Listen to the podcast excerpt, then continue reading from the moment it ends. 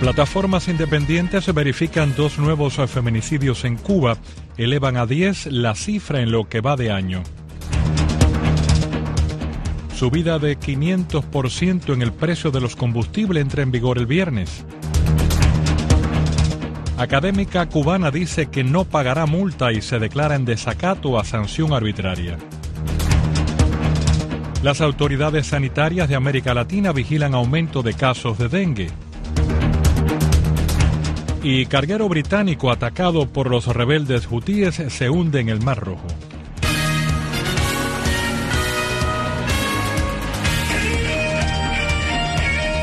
Radio Martí Noticias. ¿Qué tal? Muy buenas tardes. Bienvenidos al noticiero de las 5. En los próximos 30 minutos tenemos para ustedes las noticias de Cuba, Estados Unidos y el resto del mundo. También los deportes y entretenimiento. Dirección técnica de Juan Pendaz, voz informativa José Luis Ramos. Comenzamos.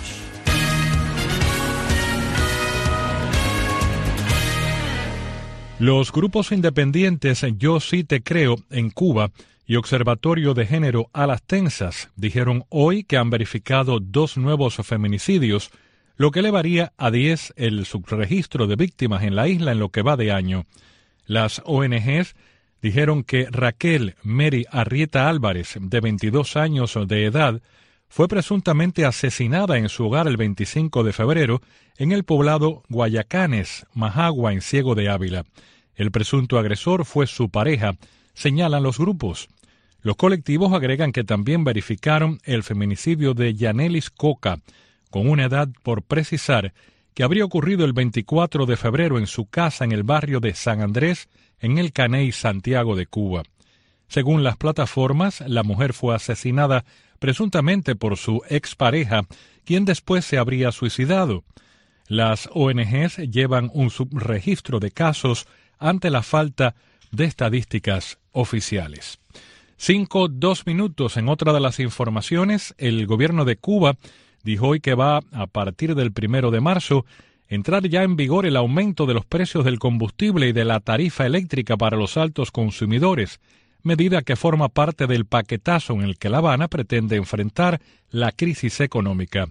Mildred Granadillo, viceministra primera de Economía y Planificación, dijo que el 31 de enero se aplazó la aplicación de las nuevas tarifas por un incidente de ciberseguridad y tras ser restablecidos los sistemas informáticos afectados, se decidió poner en vigor la medida.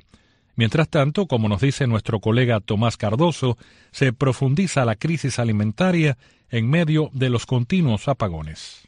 La situación energética de Cuba se torna sombría con el aumento de las serias afectaciones en el sistema eléctrico nacional y el faltante de combustible. Para este miércoles está previsto que el déficit de generación alcance los 1.255 megavatios. Sobre el tema, cubanos alertaron a Martín Noticias que el desabastecimiento de la canasta básica, la inflación y los continuos apagones siguen acosando a la población. En Baracoa, en la provincia de Guantánamo, el periodista Emilio Almaguer describe el escenario que está ocurriendo allí. Todos los días, cada cuatro horas nos dan un apagoncito. El déficit que hay de garantía a jubilados, a personas que tenían dieta que se les retiraron, en estos momentos ahora sí estamos echando lágrimas de sangre. Los apagones promedian cuatro horas diarias en San Andrés, en el oriente cubano. Explica Damaso Alberto Fernández. Ayer trajeron para los niños de cero a tres años un paquetico de galleta dulce a 80 pesos. William Tamayo reside en Vanes, en la provincia de Holguín, donde la situación es crítica. En estos momentos, ni en los mercados agropecuarios, ni en el mercado informal, ni en la MIPIB se encuentra arroz. Apagón hay todos los días. Son de ocho horas. Lady Tavares, desde la ciudad de Camagüey, comenta que cada día aumenta el malestar social. Todas las personas que están tan deterioradas, porque la gente está buscando algo de comer y con estos apagones, imagínate, lo más mínimo se te echa a perder, pero que vas a cocinar si no tienes nada tampoco. Desde San Diego de los Baños, en Pinar del Río, Esteban Ajeta Bascal reporta que los apagones son diarios y solo han vendido por por la libreta dos libras de arroz y azúcar. Los mercados agropecuarios están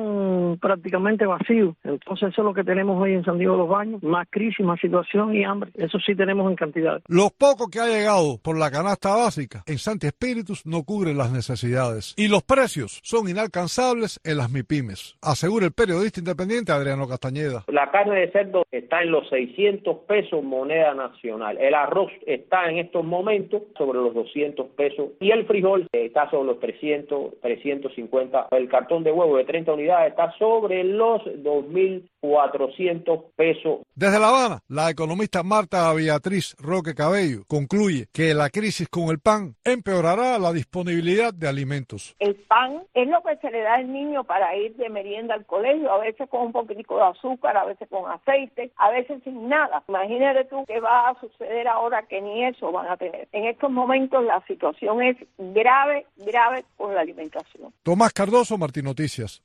Y el economista cubano Mare Berleni Pérez Villanueva dijo en un comentario desde La Habana, Martín Noticias, que el solo anuncio del llamado paquetazo disparará los precios de los productos de primera necesidad en Cuba. Como ya había comentado en periodos anteriores, evidentemente estos nuevos anuncios de aumentar la electricidad y la gasolina el primero de marzo, eh, ya decía que son de corte transversal y por ende los precios tenderán a aumentarse y por ende seguirá la inflación. Eh, de hecho, ya apenas unas horas de haberse anunciado, y eso que se anunció con poco tiempo, ya la tasa del toque empezó a subir. Y, no me voy a cuestionar la tasa, pero evidentemente es una tasa de referencia para todos los pequeños negocios en Cuba. Y, y entonces, evidentemente, los precios van a subir.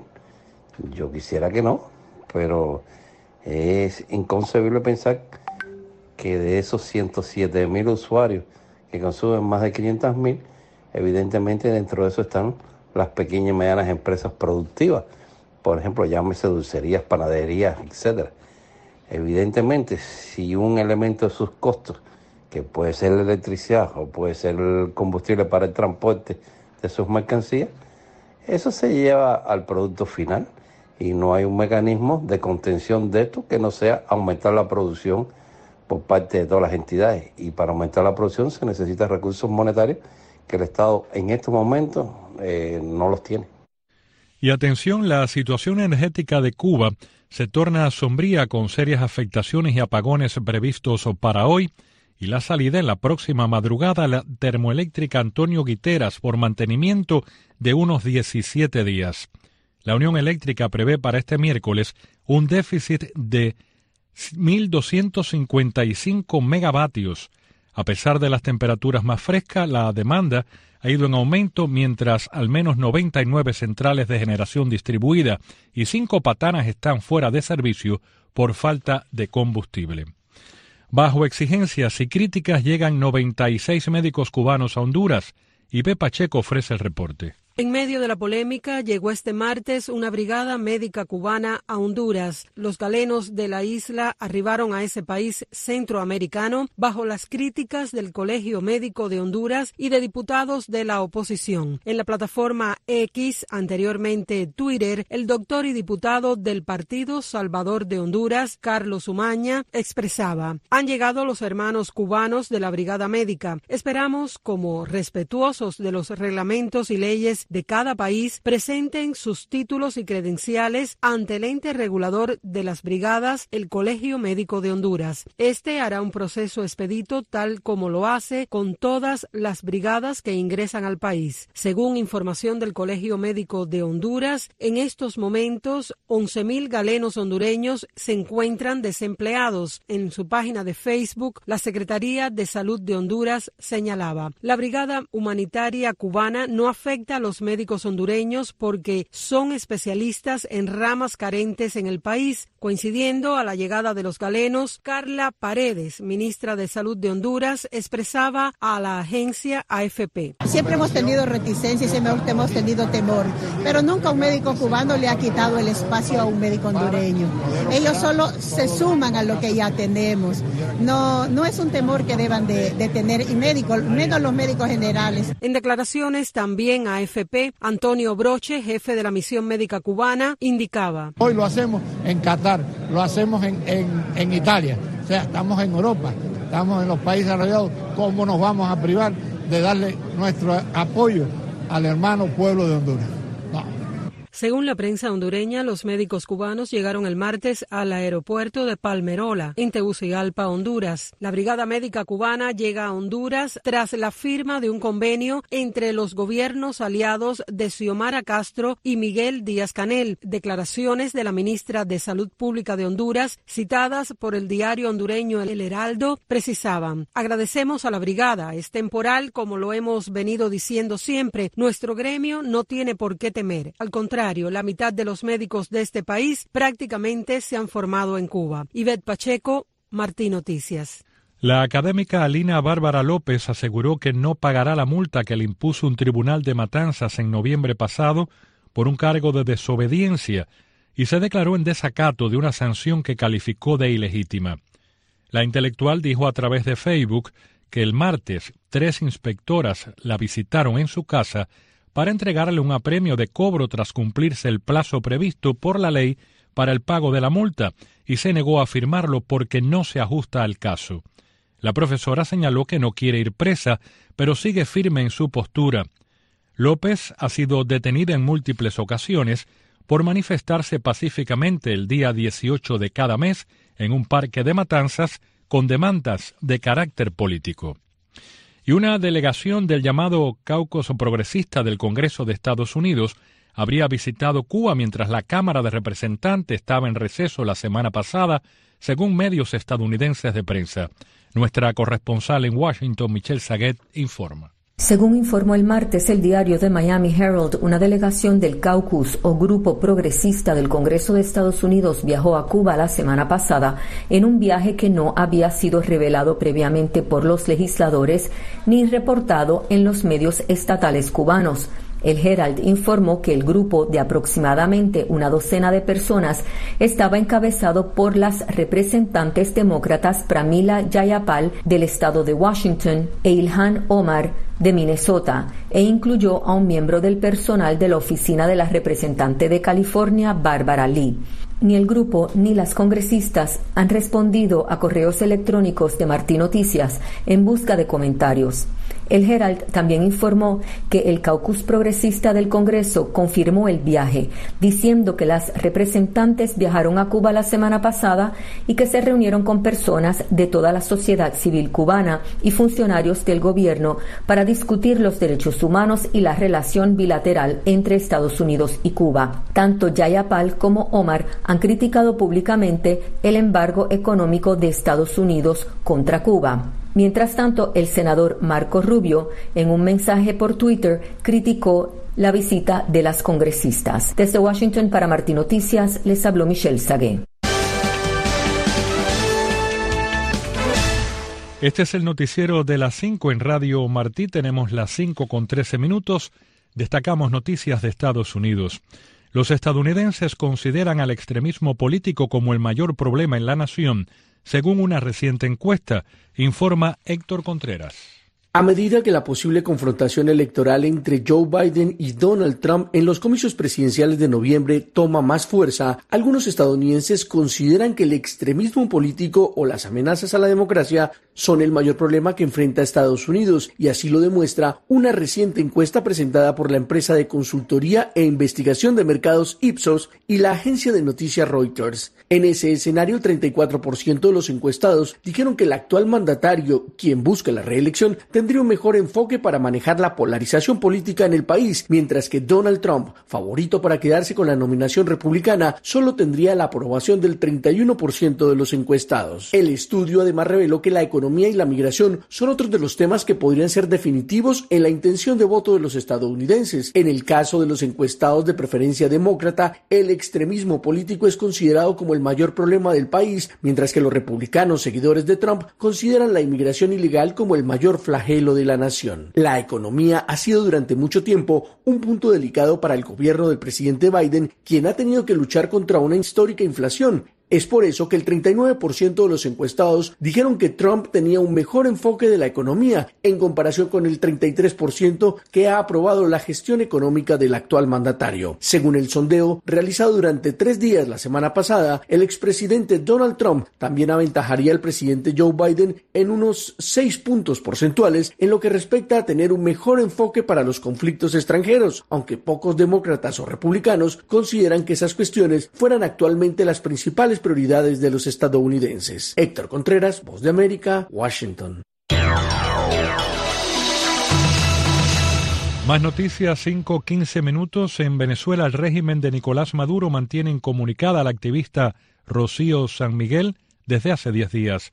Desde Caracas informa Aymara Lorenzo. Este miércoles 28 de febrero, la defensora de derechos humanos hispano-venezolana Rocío San Miguel cumplió 10 días incomunicada en la sede del SEBIN, donde fue recluida desde que fue presentada a tribunales sin acceso a defensa privada, según informó uno de sus abogados, Joel García. Ya vimos unos señalamientos por parte del fiscal general contra Rocío San Miguel, Alejandro Hernández, pero permitamos a nosotros, no a través de las redes, no a través de los medios de comunicación, eh, contravertir esa versión, esa narrativa esa narrativa no puede ser impuesta de esa manera. Es para eso existe el proceso, para llevar al proceso las verdades, para llevar al proceso aquellos medios de convicción que estiman que van a hacer ver que Rocío San Miguel como Alejandro eh, González no tiene nada que ver con esa trama que se está tejiendo sobre el brazalete blanco. A las puertas del SEBIN en Caracas, la policía política del régimen se concentraron algunos manifestantes en apoyo a San Miguel. Alejandro González, su ex esposo, fue enviado a la cárcel de El Rodeo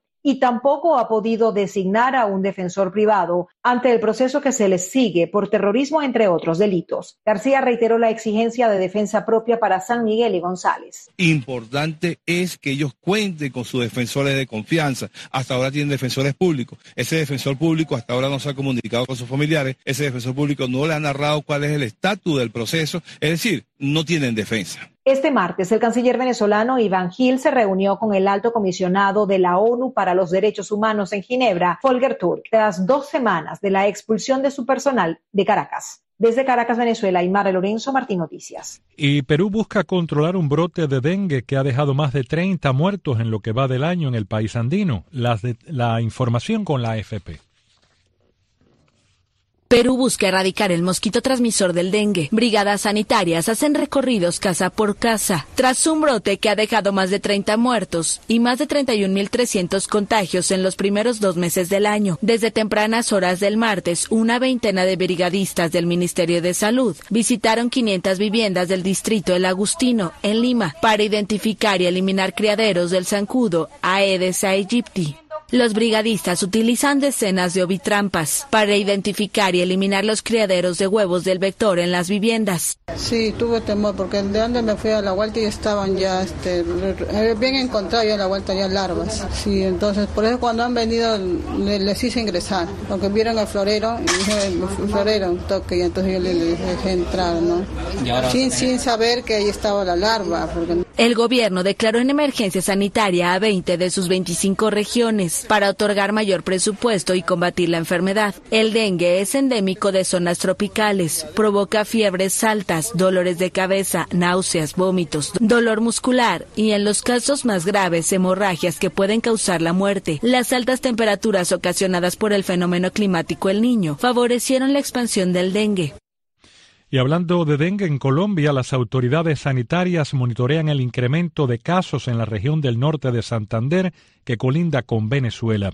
Jair Díaz nos tiene el informe. Dolor de cabeza, escalofrío, dolor de huesos. Y pues por eso estoy acá para descartar a ver si no tengo dengue. Berenice Rodríguez, venezolana de 21 años, llegó hasta un centro de salud en Cúcuta para recibir atención al presentar los síntomas de dengue, una infección vírica transmitida por un mosquito y que tiene en alerta a las autoridades por el aumento de los casos este año. Ya estamos en 1.399 eh, eh, diagnósticos de dengue. Eh, lógicamente, según la incidencia demográfica. Cifras que superan los 285 casos de dengue contabilizados en 2023 por el Instituto Departamental de Salud en colombianos y venezolanos. Duré como tres días en el hospital y y que ya después me remitieron para la casa con cuidados, pero eso es algo, algo duro. Las autoridades de salud adelantan campañas para prevenir el contagio de esta enfermedad. Por eso estamos trabajando insistentemente en la capacitación de los habitantes donde se han presentado los picos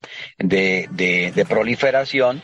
Por ejemplo, Villa del Rosario, que es un municipio fronterizo con el vecino país de Venezuela. Según el Instituto Departamental de Salud de Norte de Santander, se realizan jornadas de fumigación para contrarrestar el incremento desmesurado de los casos de dengue. Jair Díaz, Voz de América, Bogotá. Un carguero de propiedad británica que fue atacado por los hutíes se hunde en el Mar Rojo generando un impacto medioambiental, según advierte Estados Unidos, informa Judy Martín Rodríguez. Frente a las costas de Yemen, en el Golfo de Adén, se encuentra el carguero británico Rubimar, cuya estructura fue gravemente dañada como consecuencia de los ataques de los rebeldes hutíes que hace varios días apuntaron a este buque que transportaba fertilizantes. El barco, ahora en un lento proceso de hundimiento, ha generado una inmensa mancha de petróleo de aproximadamente 29 kilómetros, según informó el Comando Central del Ejército estadounidense. Las acciones de la milicia Houthi en el Mar Rojo como respuesta a la ofensiva israelí en Gaza llevan semanas sitiando una de las rutas estratégicas más importantes para el comercio internacional y que ha provocado el encarecimiento de los costes y el retraso en las cadenas de suministro. En este contexto, y con el objetivo de restaurar la seguridad y la libertad de navegación en el Mar Rojo, la Unión Europea puso en marcha la operación Aspides, un plan marítimo defensivo que aseguran restablecerá y salvaguardará la libertad de navegación en el Mar Rojo y el Golfo. La operación permanecerá activa a lo largo de las principales líneas de comunicación marítimas en el estrecho de Bab el Mandeb y el estrecho de Hormuz, así como en las aguas internacionales del Mar Rojo el Golfo de Adén, el Mar Arábigo, el Golfo de Omán y el Golfo, según anunció el Consejo Europeo a través de un detallado comunicado. Judith Martín Rodríguez, Voz de América.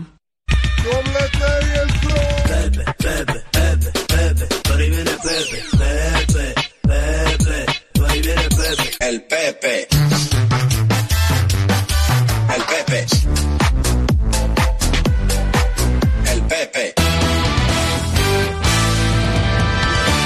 Aquí está José Pepe Lacayo con los deportes. El pitcher derecho cubano-americano de los Azulejos de Toronto, Alec Manoa, comenzó esta pretemporada lanzando casi casi tan mal como terminó la temporada pasada. Dio tres pelotazos en su primera apertura de exhibición contra los Tigres del Detroit en solamente dos entradas y un tercio. El año pasado tuvo una temporada espantosa. Recuerden que Alec Manoa en el año 2022 fue excepcional, lanzó extremadamente bien, inclusive fue incluido al Juego de las Estrellas en Los Ángeles donde ponchó a los tres bateadores que vio. Pero el año pasado algo pasó con su mecánica. Ganó tres y perdió nueve. En la temporada anterior había ganado 16 con siete derrotas. El año pasado tuvo efectividad de 5.87, más del doble de su efectividad en el año 2022.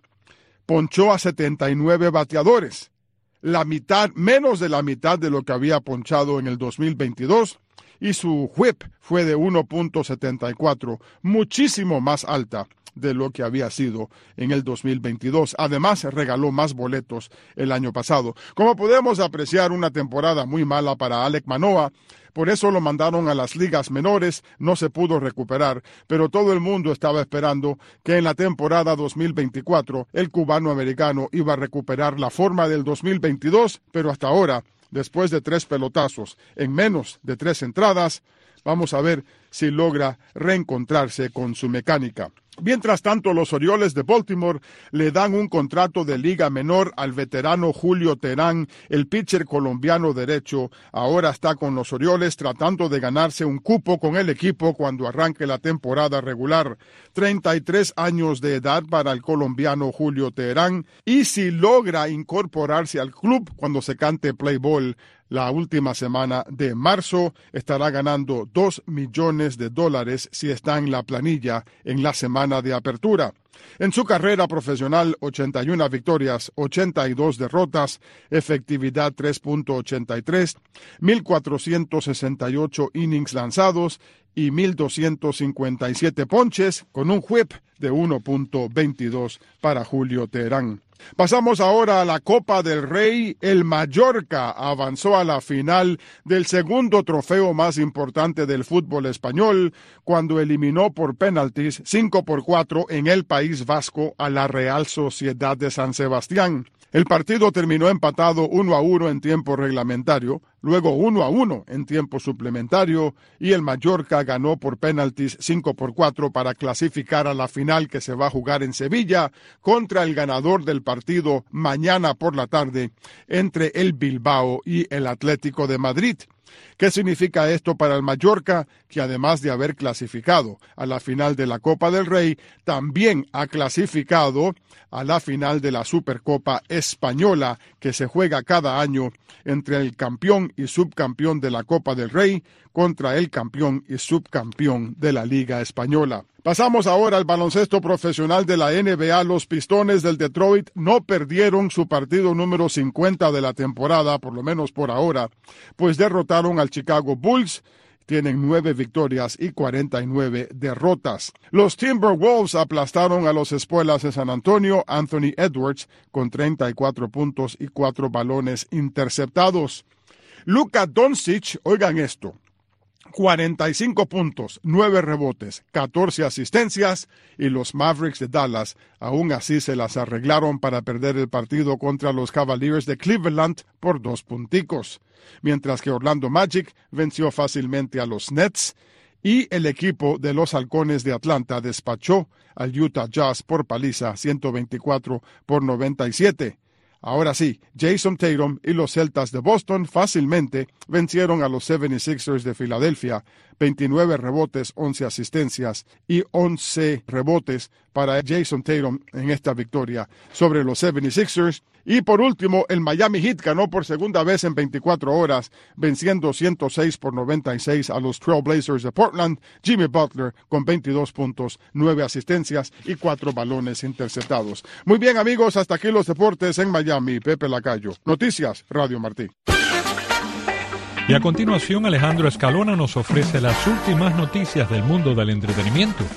Ya comenzó en los canales de la red FX una serie basada en la novela Shogun de James Clavell de 1975. Shogun tiene lugar en Japón hace 400 años. La serie sigue a una reciente ola de producciones que reflejan la cultura asiática como Tokyo Vice de Paramount Plus y Avatar The Last Airbender de Netflix. En su momento, la novela de Clavel vendió millones de ejemplares y produjo una serie de televisión con Richard Chamberlain, el actor del pájaro espino de Thorn Birds y el Dr. Kill acompañado de Toshiro Mifune. Shogun ganó tres Emmy y tres Globo de Oro. El 5 de abril en el Concert Hall del Kennedy Center de esta capital, Víctor Manuel, voz líder entre la generación de intérpretes de salsa neoyorquinos que saltó a la fama a mediados de los 90 junto con Mark Anthony y La India. Con la tutoría de Gilberto Santa Rosa, Manuel encabezó las listas tropicales a mediados de esa década y en los años siguientes, cuando sus álbumes Víctor Manuel y A pesar de todo generaron varios éxitos número uno. Sus álbumes han vendido más de un millón de copias en Estados Unidos. Víctor Manuel cantó una versión a capela del tema característico de Celia Cruz, La vida es un carnaval, en el funeral de la artista en la Catedral de San Patricio en 2003. La coalición de medios hispanos de Estados Unidos felicitó a los ganadores del premio Screen Actors Guild, Lily Gladstone de Killers of the Flower Moon, Pedro Pascal de la serie The Last of Us, José Cervantes y Liza Colón Sayas de la serie de comedia The Bear. El documental William Shatner You Can Call Me Bill llegará a las salas de cine el 22 de marzo. El legendario actor de noventa y tantos años comparte su sabiduría y filosofía de vida desde sus inicios en la televisión en blanco negro hasta su reciente aventura espacial.